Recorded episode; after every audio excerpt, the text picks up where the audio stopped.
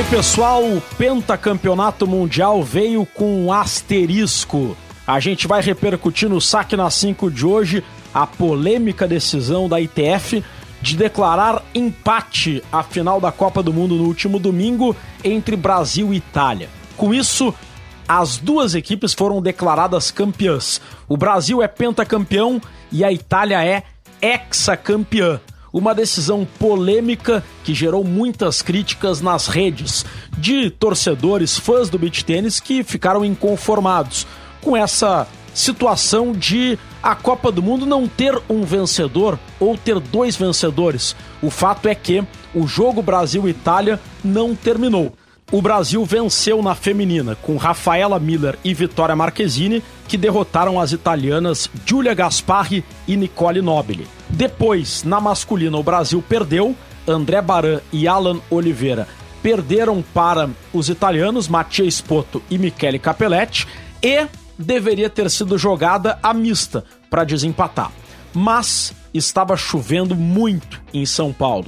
A previsão do tempo estabelecia, previa mais chuvas para segunda-feira. E com isso, a ITF acabou confirmando que tanto Brasil quanto Itália são campeões. A gente vai no saque na 5 de hoje tentar entender o que aconteceu, Será que de fato não tinha uma outra alternativa para que o jogo fosse jogado em outra data ou num local coberto? A gente vai ouvir Alex Mingozzi, capitão da seleção brasileira, sobre isso e sobre o título, né? Afinal, a seleção brasileira, os atletas e o capitão não tem nada a ver com isso, deram o seu melhor e chegaram o mais longe possível. A gente vai analisar a campanha do Brasil, vai repercutir essa decisão e eu vou dar a minha opinião sobre essa polêmica toda. E é importante também falar sobre o título inédito da seleção brasileira juvenil. Será nosso assunto também no Saque na 5. Hoje tem muita coisa. Parabéns, Brasil! O Brasil venceu a Itália no juvenil. Essa competição terminou. Foi até o final. E o Brasil, vencendo a Itália, conquistou o primeiro título mundial juvenil tendo três gaúchos na seleção. Os três atletas masculinos são gaúchos. Felipe Locke, Gustavo Garbaschi e Augusto Simoneto. Parabéns a todos eles.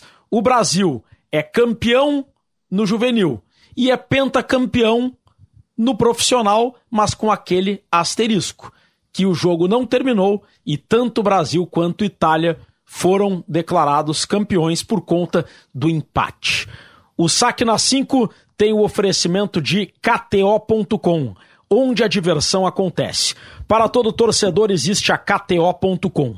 Palpite com razão, palpite com emoção, palpite com diversão. KTO.com te registra lá e dá uma brincada. KTO.com, onde a diversão acontece.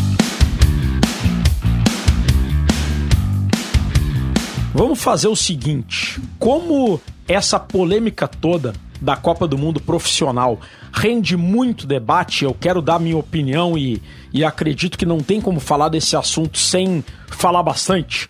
Eu vou começar com aquilo que é mais objetivo, embora seja algo maravilhoso. Vamos começar com a seleção brasileira juvenil. O Brasil não tomou conhecimento das outras seleções, teve um domínio muito grande ao longo da trajetória e na final venceu a Itália. E eu quero ouvir aqui os três atletas gaúchos, campeões mundiais na categoria juvenil. Felipe Locke, qual a sensação de ser campeão do mundo? E gostaria que você falasse sobre o teu jogo e a trajetória da equipe nessa conquista, Felipe. E aí, Rodrigo, tudo bem? Sempre feliz de poder fazer parte aí do teu podcast. Bom, uh, com certeza eu estou muito feliz de ser campeão do mundo agora de beach tênis pela categoria sub-18. É, é sempre uma honra representar o Brasil, jogar dando uma melhor enquadra e Bom, um fator que eu acho que foi determinante assim, para a gente ganhar o título foi o nosso trabalho em equipe. Uh, a seleção inteira, a gente sempre estava junto, a gente foi quase como uma família nesses últimos sete dias, todo mundo se apoiando muito e todo mundo rindo sempre, focado, mas ao mesmo tempo um pouco descontraído nos momentos que a gente podia, é claro. Todos, todos que apoiaram, né? Ali o Marcos Ferreira, o do Gutierrez, a equipe de físico que estava sempre à nossa disposição. Foi tudo um trabalho em equipe que eu acho que fez a diferença e com certeza colocou nossa cabeça no lugar certo para vencer esse título. Muito obrigado ao Felipe Locke. Quero ouvir agora o Gustavo Garbaski. Fala aí sobre esse título, a sensação de ser campeão, o teu jogo, o que mais te marcou, Gustavo? Fala, Rodrigo. Uma honra estar aqui novamente no podcast. E cara, para te ser sincero, parece que não caiu a ficha ainda do nosso título inédito para o Brasil.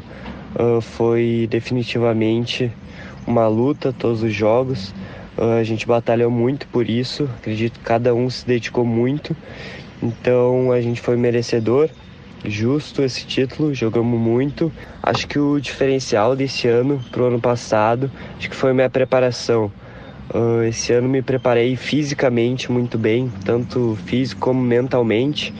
Uh, os treinos eu intensifiquei, obviamente, mas fisicamente treinei muito com o meu treinador, o Rafa, do Libanesa, o CT Caixa.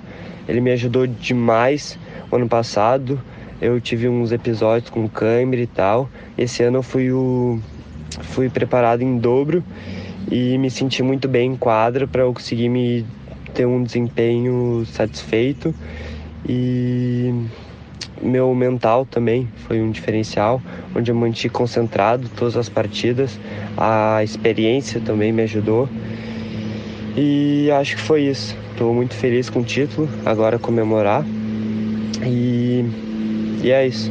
Seguir treinando firme, forte. E é isso. Muito obrigado pelo convite. Um grande abraço. Valeu. Muito obrigado ao Gustavo Garbaski. Quero ouvir também o Augusto Simoneto Guto. Faz uma análise aí, Guto, desse título, a sensação, a campanha do Brasil. Cara, com certeza, o, eu acredito que foi determinante, foi é, nessas competições por equipe, a união do grupo, a leveza ali, a descontração. Uh, acredito que a gente sabia muito bem a hora de, de rir, de descontrair, sabe? De, de fazer brincadeiras e tudo mais, né? Para deixar o ambiente bem leve, bem solto e a hora de, de vestir a camisa da seleção, treinar com seriedade, jogar com seriedade. Então, isso aí faz a diferença, a união de todos. Né? Numa competição por equipe é muito importante, a energia, a energia estava muito boa e, bom, ali dentro a gente tinha certeza do que, do que a gente ia, de que a gente ia ser campeão. Então, acho que essa, essa energia do grupo aí uh, foi, foi fundamental. Uh, bom, sensação é inexplicável. Né? Muito feliz em fazer parte da história do beach tênis juvenil aqui no Brasil. É, conquistar esse troféu que nos outros, nos outros anos que eu fui parecia distante conquistar ele agora, conquistar o título inédito ao lado de, de grandes amigos é, bom, sensação muito especial, né? Uh, uma ótima maneira de eu encerrar meu ciclo na Sub-18, né? No juvenil. Então, estou muito feliz. Muito obrigado ao Augusto Simoneto e assim ouvimos os três campeões mundiais, os três atletas masculinos gaúchos, campeões mundiais na categoria juvenil. Lembrando que a seleção brasileira juvenil foi comandada pelo capitão Marcos Ferreira. Agora vamos falar sobre a polêmica Copa do Mundo profissional. O Brasil é pentacampeão, a Itália é hexacampeã. O jogo foi declarado empate por conta das fortes chuvas. O Brasil chegou a ganhar na feminina com uma excelente performance de Rafaela Miller e Vitória Marquezine, elas não costumam jogar juntas, né? A parceira da Rafa Miller, número um do mundo desde o último torneio, o Macena Open, a Rafa Miller joga com a Paty Dias e a Vitória Marquezine joga com a Sofia Show, que estava convocada, mas a opção do capitão Alex Mingozzi foi por utilizar Rafa Miller e Vitória Marquezine. E elas tiveram uma atuação estupenda contra Julia Gasparri e Nicole Nobile. Depois, na masculina, o Brasil perdeu com Alan Oliveira e André Baran, acabaram perdendo para Michele Capelletti e Matias Poto. A regra diz que Em caso de empate, um time ganha masculina, outro time ganha feminina, tem a mista para desempate. Mas começou a chover demais em São Paulo, chuvas fortes, relâmpagos, e inicialmente foi anunciado que a mista seria disputada na segunda-feira pela manhã. No entanto, em virtude da previsão do tempo que estabelecia, que previa é, chuva ainda mais forte na segunda-feira, a organização da competição entendeu que não haveria como essa mista ser disputada, e aí os dois times, Brasil e Itália, foram declarados campeões, porque o resultado oficial foi empate. A gente vai reproduzir agora uma entrevista que eu fiz com o capitão da seleção brasileira, Alex Mingozzi, logo após a decisão da ITF, logo após Brasil e Itália ter sido declarado um jogo empatado e o Brasil ter sido oficialmente pentacampeão mundial. E eu repito, o capitão Alex Mingozzi, os atletas da seleção, o André Baran, o Alan Oliveira, a Sofia Show, a Vitória Marquezine, a Rafaela Miller, o Daniel Mola, não tem culpa alguma do que aconteceu e eles deram o seu melhor e foram até a final, foram o mais longe possível na competição. Então, Mingo, quero em primeiro lugar te parabenizar pelo pentacampeonato, uma grande gestão, uma grande campanha, uma grande trajetória que você faz no comando da seleção brasileira já há algum tempo, imagina. É, são quatro Copas do Mundo, três títulos e um vice-campeonato. Isso é sensacional. Mas, Mingo, inicialmente gostaria que você comentasse a decisão da organização de suspender a final e declarar o empate como resultado. Não foi do jeito que a gente queria, mas inegavelmente o Penta veio, né, Mingo? Bem-vindo ao Saque na 5. Bom, obrigado, Rodrigo. É, estamos igualmente felizes pela, por ter conseguido esse pentacampeonato mundial, é, junto com a Itália, no caso. É, sobre a decisão, assim, é, obviamente quem estava lá pôde é, acompanhar realmente a situação, que não estava fácil, porque a quantidade de chuva que já estava caindo na final masculina é, não deixava uh, o bistênis praticável assim, nessas condições. E infelizmente a previsão né, é o que está acontecendo ainda nesse momento, né, de cair muita, muita, muita, muita, muita chuva, deixava pouquíssimas esperanças amanhã né, para continuar, porque a quadra era totalmente impraticável, né, já estava um, uma piscina praticamente. E, normalmente é o prazo, né, o dia seguinte. E aí o, a, a diretoria, a arbitragem, junto com comigo e com a Simona Bonadonna, com os capitães, é, deram essa possibilidade de, é, de empatar né, de dar o título de campeões às, às duas seleções pela primeira vez na história. Obviamente é algo inédito, mas eu acho merecido, né? Acho merecido tanto para nós, né, que fizemos uma campanha muito boa esse ano, e tanto para a Itália, que realmente, igualmente, né, jogaram muito bem e mereceram né, esse título junto conosco. Mingo, gostaria que você fizesse uma análise da performance do Brasil na competição. Você conseguiu dar chance a todos os atletas e o Brasil venceu com autoridade todos os jogos até a final. Eu fico muito feliz pelo desempenho do time. É um time sólido, um time é, de jogadores um grande comprometimento, é, um time de amigos, sempre tem uma energia muito positiva né? nesse time. A gente passa uma semana junto, é, treinando todo dia, jogando, uma rotina difícil, a distância do hotel era muito grande, eram duas horas para ir a jogar, uma hora e meia para voltar, é, aqui em São Paulo. É, eu acho que realmente fizemos uma boa gestão né, da, da semana, treinamos duro. É, sim, como é, você falou, é, consegui, como sempre faço na verdade, né, dar espaço a todos os atletas. Acho importante né, que todo mundo possa participar e o nível do nosso time me permite isso, né, de poder escalar é, não sempre os mesmos jogadores, como acontece em outras seleções, mas de poder variar, isso é muito importante. E chegamos muito bem nessa, nessa final, jogamos muito bem contra a França ontem, estava muito difícil contra o Janotti. Hoje começamos ganhando mais uma vez é, da dupla italiana, né? com a minha gestão, a gente ganhou todas cinco vezes o jogo feminino né, na, na decisão é, inclusive quatro vezes contra o Gaspari, que até semana passada era no Bruno do Mundo. Enfim, então não é fácil. É, o, tivemos mais dificuldades com o time masculino, porque realmente o Caprete e o Sport entraram muito firme e não deram muita chance, apesar que a gente estava preparado tudo, mas realmente é, eles se encaixaram muito bem e nos deixaram a gente jogar. Então foi um resultado pesado para nós. Esse do masculino não foi não foi legal. A gente Obviamente não queria esse resultado, mas uh, o André e o Alan uh, fizeram uma baita campanha ontem, né, ganhando também a semi. Então, eh, na mista eventual, a gente ia jogar com o André com a, com a Rafa, eh, buscando a revanche né, do ano passado.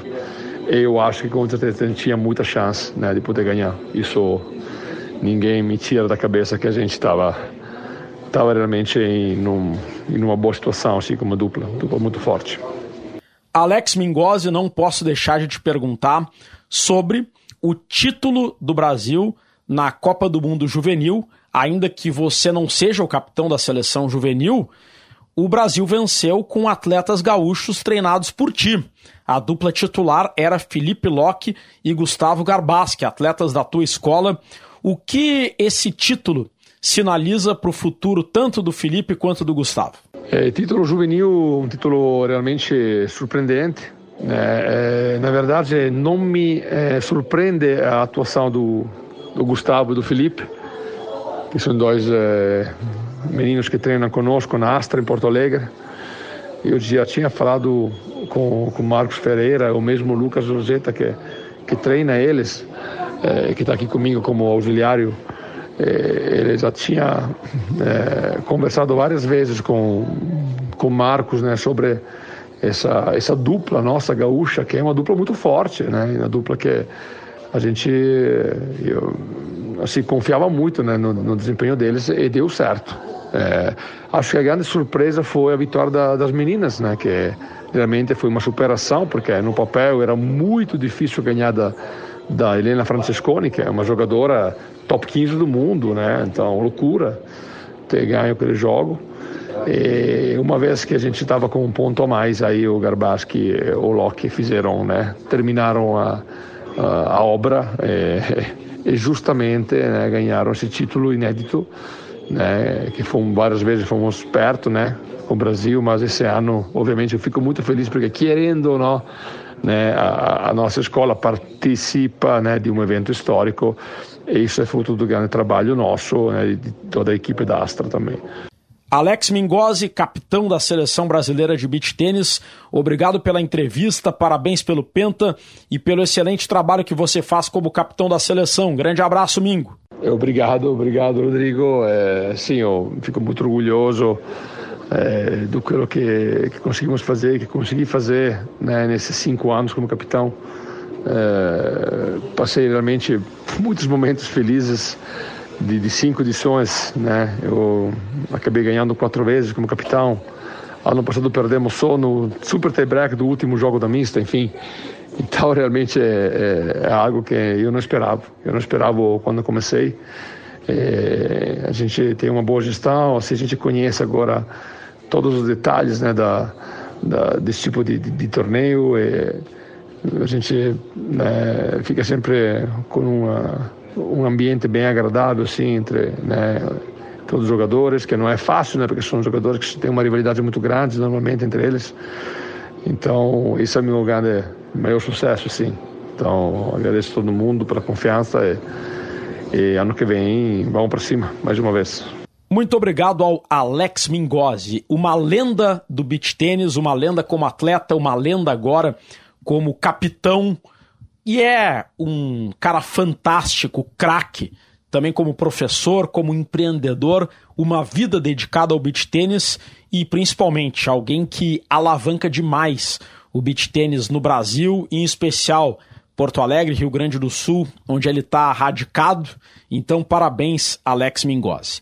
A gente vai conversar agora com Elimar Pereira, comentarista de beach tênis, comunicador especializado em beach tênis, comentou os jogos pela N Sports, que transmitiu ao vivo os jogos no YouTube na Copa do Mundo. Esse tema da, do adiamento, ou melhor, do não adiamento, do fato de afinal não ter tido resultado, ou melhor, ter tido um resultado de empate que gerou uma certa frustração, né? Sempre quando a gente lembrar da Copa do Mundo de 2023, vai ter um asterisco ali. Então a gente tem que ouvir mais pessoas.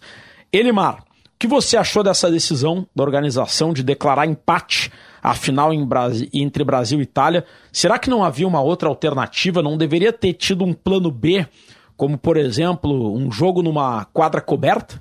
Bem-vindo ao Saque na 5, Elimar. Oi, Rodrigo, tudo bem? Obrigado pelo convite e é sempre um prazer estar aqui no Saque na 5, repercutindo sobre a Copa do Mundo, um evento que eu tenho um prazer enorme trabalhar junto com todo o time da N Sport, um, trabalho maravilhoso de cobertura desse evento com uma qualidade assim absurda. É, esse ano, né, recebemos a 11 edição do torneio da competição Copa do Mundo. E, Rodrigo, é, eu acredito que Copa do Mundo, um, um assunto que a gente vai ainda ficar marcado e vai é, reverberar ainda, na minha opinião, é a questão talvez da falta de comunicação ou uma comunicação trocada, não precisa, desde o início. Tá? Em relação à sede, isso já gerou um certo estresse, um descontentamento em relação ao público, mudou de local duas vezes. É, e o último em cima, a galera não conseguiu talvez se preparar, teve gente que comprou passagem, reservou hotel esses desencontros marcaram de informação, né, desencontros de informação já marcaram o início da Copa do Mundo. É, sinto também esse desencontro de informações agora no final, para a gente poder entender, Rodrigo, e, e gerar um juízo de valor. A gente precisa de ter todas as informações, porque é muito fácil agora no calor da emoção a gente criticar. Ah, foi uma decisão acertada declarar empate entre Brasil e Itália? Quais são os fundamentos que a gente tem para externar um juízo de valor, Rodrigo?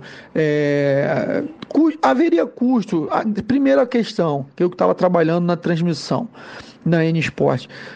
A cobertura de TV estava garantida para segunda-feira, 10 da manhã? Estava todo mundo preparado? É, a grade de programação, no caso do Sport TV, estava certo? Iam passar? Esses são contratos é, significativos que devem ser observados suas cláusulas e as pessoas devem entender e devem ser informadas. Olha, é, com base na decisão que a gente não conseguiria transmitir também, a gente resolveu tomar tal decisão. A gente não sabe. TV ia conseguir cumprir o contrato? A gente teria condições de transmitir?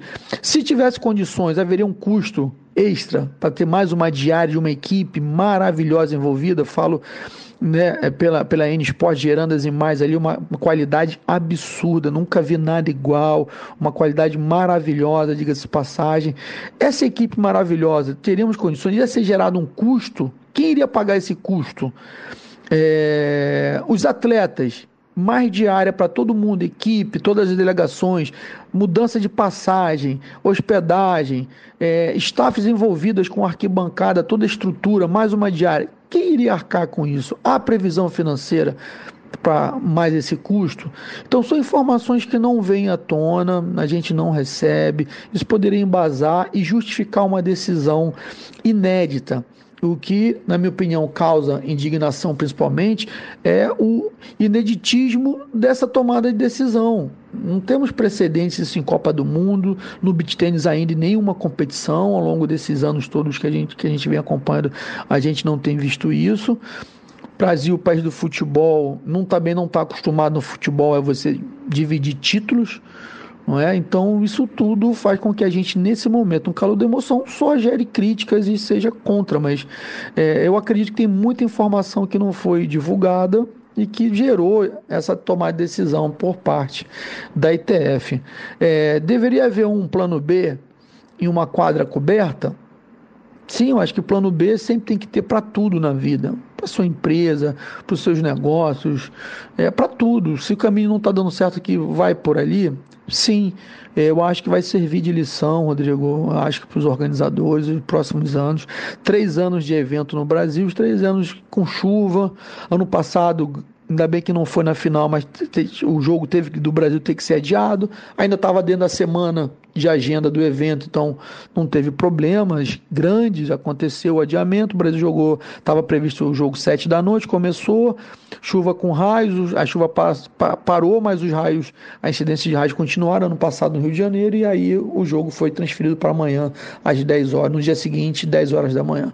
Tá? Então, assim, é, eu acho que isso, falta informações, Rodrigo, infelizmente, para a gente poder tomar um, um aqui um, externar uma opinião, melhor dizendo, tá bom? Elimar, falando sobre o torneio em si, que análise você faz da performance do Brasil na final? Tanto o domínio nas duplas femininas quanto as dificuldades que a gente enfrentou na masculina e a mista, hein? Você acha que as perspectivas seriam boas para o Brasil? Rodrigo, a minha avaliação da performance do Brasil na final, começando pela dupla feminina, é que elas tiveram um desempenho inesquecível, maravilhoso. Uh, falando por Rafaela Miller, ela entregou tudo que a gente espera de uma atleta número um do mundo. Tudo. Jogo impecável da Rafa maravilhoso em todos os fundamentos, entregou bons saques, mexe, voleio dinâmico, tudo, bolas inesperadas, contra-lobe no gancho, gancho com efeito inside-out, ela entregou todo o repertório. É... E aí, ao seu lado, não dá nem para chamar de coadjuvante, porque ela manteve o mesmo nível da Rafaela Miller. A minha sensação vendo a final o jogo feminino é que a gente estava assistindo a atual número um do mundo e a futura número um do mundo, Rodrigo. Espetáculo. Não menos que inesquecível o desempenho da nossa dupla. É, de encher os olhos vendo que a atual número um do mundo jogou como número um do mundo e a gente viu do lado dela a futura número um do mundo jogando. É isso. Uh, no feminino, André Cavalo Baran entregou também tudo que ele tinha, tudo que a gente esperava. Acho que oscilou, sim, oscilou mais. As meninas não oscilaram. André Baran oscilou um pouquinho, mas sacou bem, sacou dentro ali do que a gente esperava. As condições não eram boas, jogou com coração, atacou sempre que pôde, matando os pontos, tentando abafar. É... Infelizmente, o Alan não teve o mesmo desempenho, vamos dizer, da semifinal contra a França. O Alan na França foi gigante, ele segura a onda, 70% das bolas em cima dele, ele sempre passando bolas baixas, bolas aceleradas, não entregou nada na semifinal, não deu nada de bandeja para a dupla francesa. Pelo contrário, só passou bomba, tijolo, bolas rasantes, bola no corpo, a queima-roupa. E contra a Itália, a Itália é, se impôs de uma forma diferente, sempre fazendo boas devoluções, jogando bola no pé do Alan, e ele realmente não teve um bom desempenho, mas muito por culpa também do excelente desempenho da dupla italiana, tá?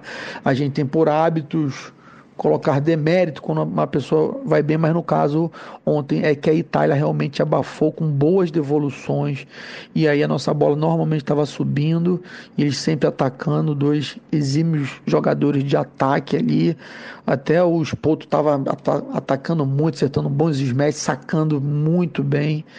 E a dupla italiana masculina realmente foi superior de uma forma magistral, absoluta, foi soberana, tá? É, e para mista, olha, é, Rodrigo, sendo sincero, o Brasil estava tendo excelente desempenho na Copa do Mundo com a ausência do Capelete. Aí ano passado já capitã da Itália, Simona Bonadonna já convocou o Capelletti, já foi um estrago para o Brasil, ele ganhou a Copa do Mundo, podemos dizer assim, e esse ano, novamente, ele estava muito bem. Foi dominante em todas as suas partidas. Para mista, é, estava muito bem. Eu acho que daria Itália por causa do Capelletti. Convidaram ele pro parquinho, ele não sabe brincar, ele realmente é um homem que sabe jogar uh, masculino e a mista, e ele estava muito bem, estava solto, jogando, e eu acho que era ele que iria para o confronto, embora na escalação oficial, Rodrigo, é, a Simona Bonadan tenha colocado o Beccaccioli na masculino, sendo no masculino, e a Timati, né, como atleta feminina na mista. Mas ano passado eles também fizeram isso, e no, na verdade quem jogou acabou, todo mundo lembra, foi o Capelletti, ele jogou muito bem e destruiu, tá? Então é isso, meu amigo, acho que na mista daria Itália. Elimar, para a gente fechar, o que você achou da performance do Brasil na competição como um todo?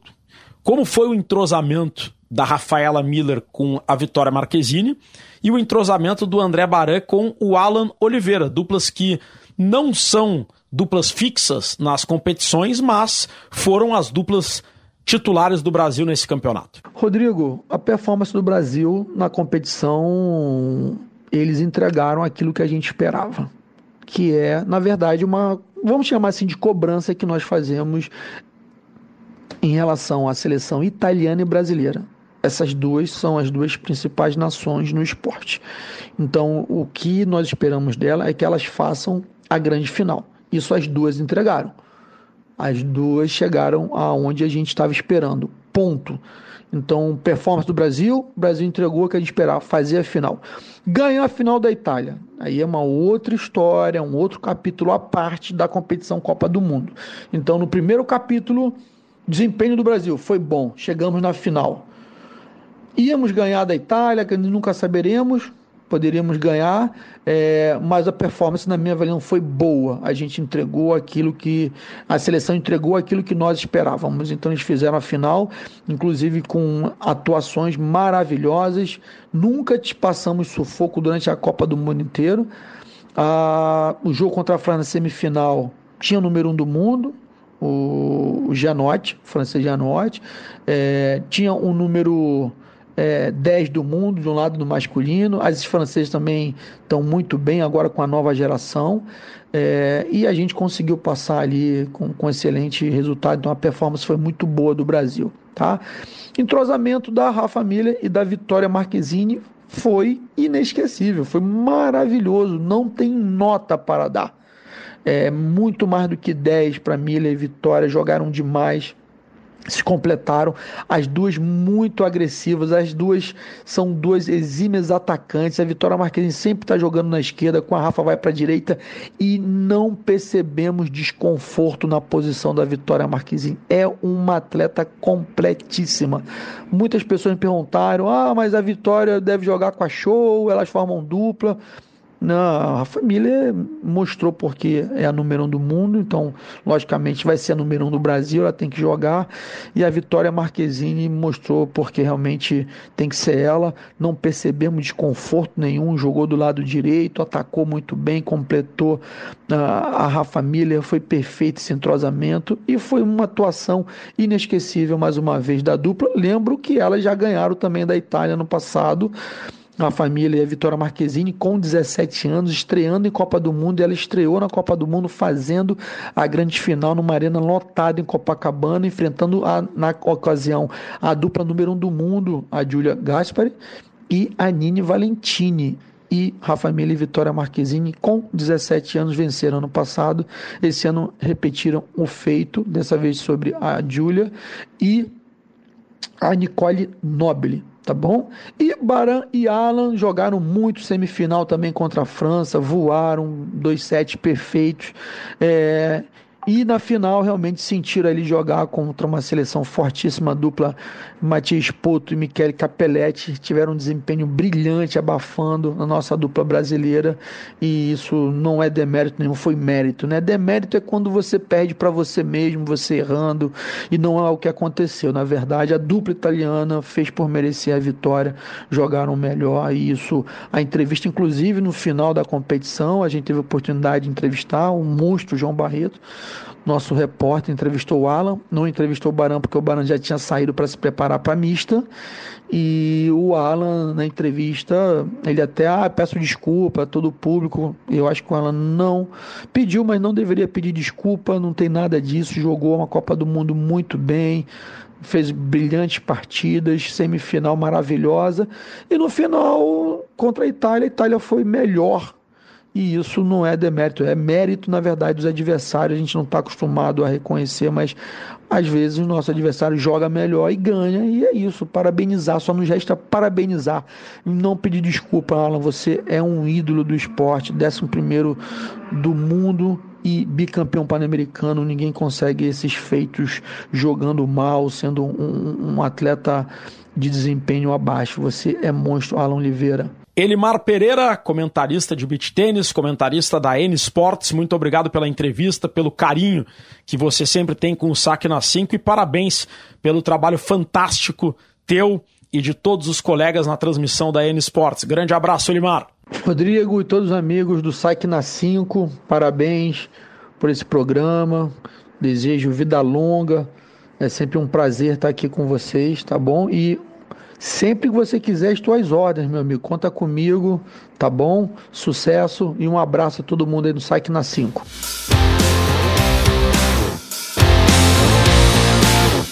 Muito obrigado ao Elimar Pereira, um craque do beach tênis, eu costumo dizer, né? É, eu, muita gente chegou no beach tênis ou agora ou em tempos mais recentes, no que diz respeito à comunicação no beach. Eu sou alguém que, que chegou depois, chegou há pouco tempo, e o Elimar, como a gente diz, já estava aí quando tudo era mato. Alguém que ajudou demais a alavancar o beat tênis e a difundir o beat tênis através da força da comunicação. Bom, pessoal, agora eu vou dar a minha opinião sobre essa polêmica, essa polêmica decisão de deixar o jogo terminar empatado e a Copa do Mundo 2023 ter dois campeões. E o que eu vou falar aqui é unicamente com o objetivo de ajudar o beach tênis ou de fazer uma crítica construtiva. O objetivo não é de culpar ninguém, até porque todo mundo que estava envolvido nesse torneio, nessa organização, não é fácil organizar nenhum evento, ainda mais uma competição desse nível, com delegações estrangeiras, com estrutura, com transmissão, com logística, com tantas dificuldades, precisa de dinheiro, precisa de patrocínio, é muito complexo. E todo mundo que estava lá fez o seu melhor. Então, tudo que a gente vai apontar aqui é no intuito de fazer uma crítica construtiva para que o beach tênis melhore cada vez mais. E vamos estabelecer o seguinte: o desfecho da Copa do Mundo foi lamentável. O que é algo lamentável? Lamentável é algo que tem que se lamentar. E acredito que todo mundo que milita no beach tênis lamenta que a Copa do Mundo não tenha tido um vencedor na final. Agora, vamos combinar o seguinte: isso não foi legal e não pode acontecer nunca mais o beach tênis é um esporte que tem que ter o mesmo prestígio e o mesmo respeito, a mesma valorização do tênis, do vôlei, do basquete. Não vou nem falar do futebol, que tem um tamanho maior no Brasil, mas o beach tênis já está num patamar que não pode ser tratado como um esporte acessório, um esporte secundário. O beach tênis tem que ser valorizado. E a final tem que acontecer e tem que ter um vencedor. Ah, mas o que deveria ser feito? Bom, pessoal, primeiro que o evento que aconteceu, que gerou a impossibilidade do jogo ser continuado, era um evento que dava para se prever. Ah, foi uma condição climática adversa. A gente não está falando de furacão, a gente não está falando de terremoto, a gente não está falando de incêndio, a gente não está falando de atentado terrorista, não, a gente está falando de chuva. Quem não sabe que poderia chover em São Paulo? Poderia. O Elimar mesmo lembrou que nas últimas duas Copas do Mundo no Rio de Janeiro teve chuva. Eu lembro da final, eu estava lá no Rio de Janeiro em 2021, eu saí ensopado da final. A final aconteceu, mas teve chuva. Ou seja, a chuva pode acontecer, né? E se ela pode acontecer, tem que ter um plano para isso. Tem que ter ou uma quadra coberta que tu possa levar os jogadores para lá para terminar, Ou então que se adie para o dia seguinte. Ah, mas vai ter chuva no dia seguinte. Então que se adie para dois dias depois. Ah, mas o custo é muito grande. Tem, tem que remarcar passagem, tem que bancar a estadia dos atletas. Vai dar prejuízo. Eu não vejo como prejuízo. Eu vejo como um investimento na credibilidade da competição. Outra alternativa, tá? Que não seria ideal, mas seria, a meu ver, melhor do que a decisão que foi tomada se adia essa final, que seja para o ano que vem, quando tiver um BT 400 ou um Sand Series, aquelas competições que todos os atletas estão, os jogos terminam no sábado. Deixa todo mundo até domingo e faz no domingo a mista. É só uma mista com quatro atletas. Seria melhor, a gente teria um campeão declarado. Quando um avião viaja de São Paulo a Porto Alegre, por exemplo, o avião está se aproximando para pousar no aeroporto Salgado Filho e aí o tempo fecha em Porto Alegre, começa a chover e o aeroporto fica sem teto, sem condições para pouso. O piloto vai decidir na hora o que fazer? Não. Já vai estar tá no plano de voo um aeroporto alternativo, normalmente Florianópolis. E o piloto já vai, por protocolo, abastecer o avião em São Paulo, prevendo a possibilidade de ele precisar de combustível para ir de Porto Alegre a Florianópolis em caso de mau tempo. Isso já é previsto antes. E o preço da passagem cobrado dos passageiros é calculado prevendo essa possibilidade. Se prevê tudo. E uma competição profissional de beach tênis não pode adotar uma lógica diferente dessa. Alguém imagina, por exemplo, um Grand Slam do tênis, Roland Garros, Australian Open, US Open ou Wimbledon não terminando? Alguém imagina um grande slam do tênis com a final sendo declarada empatada? Djokovic versus Federer. Ah, ninguém ganha. Empate, os dois são campeões. Não. Se espera o tempo que for necessário.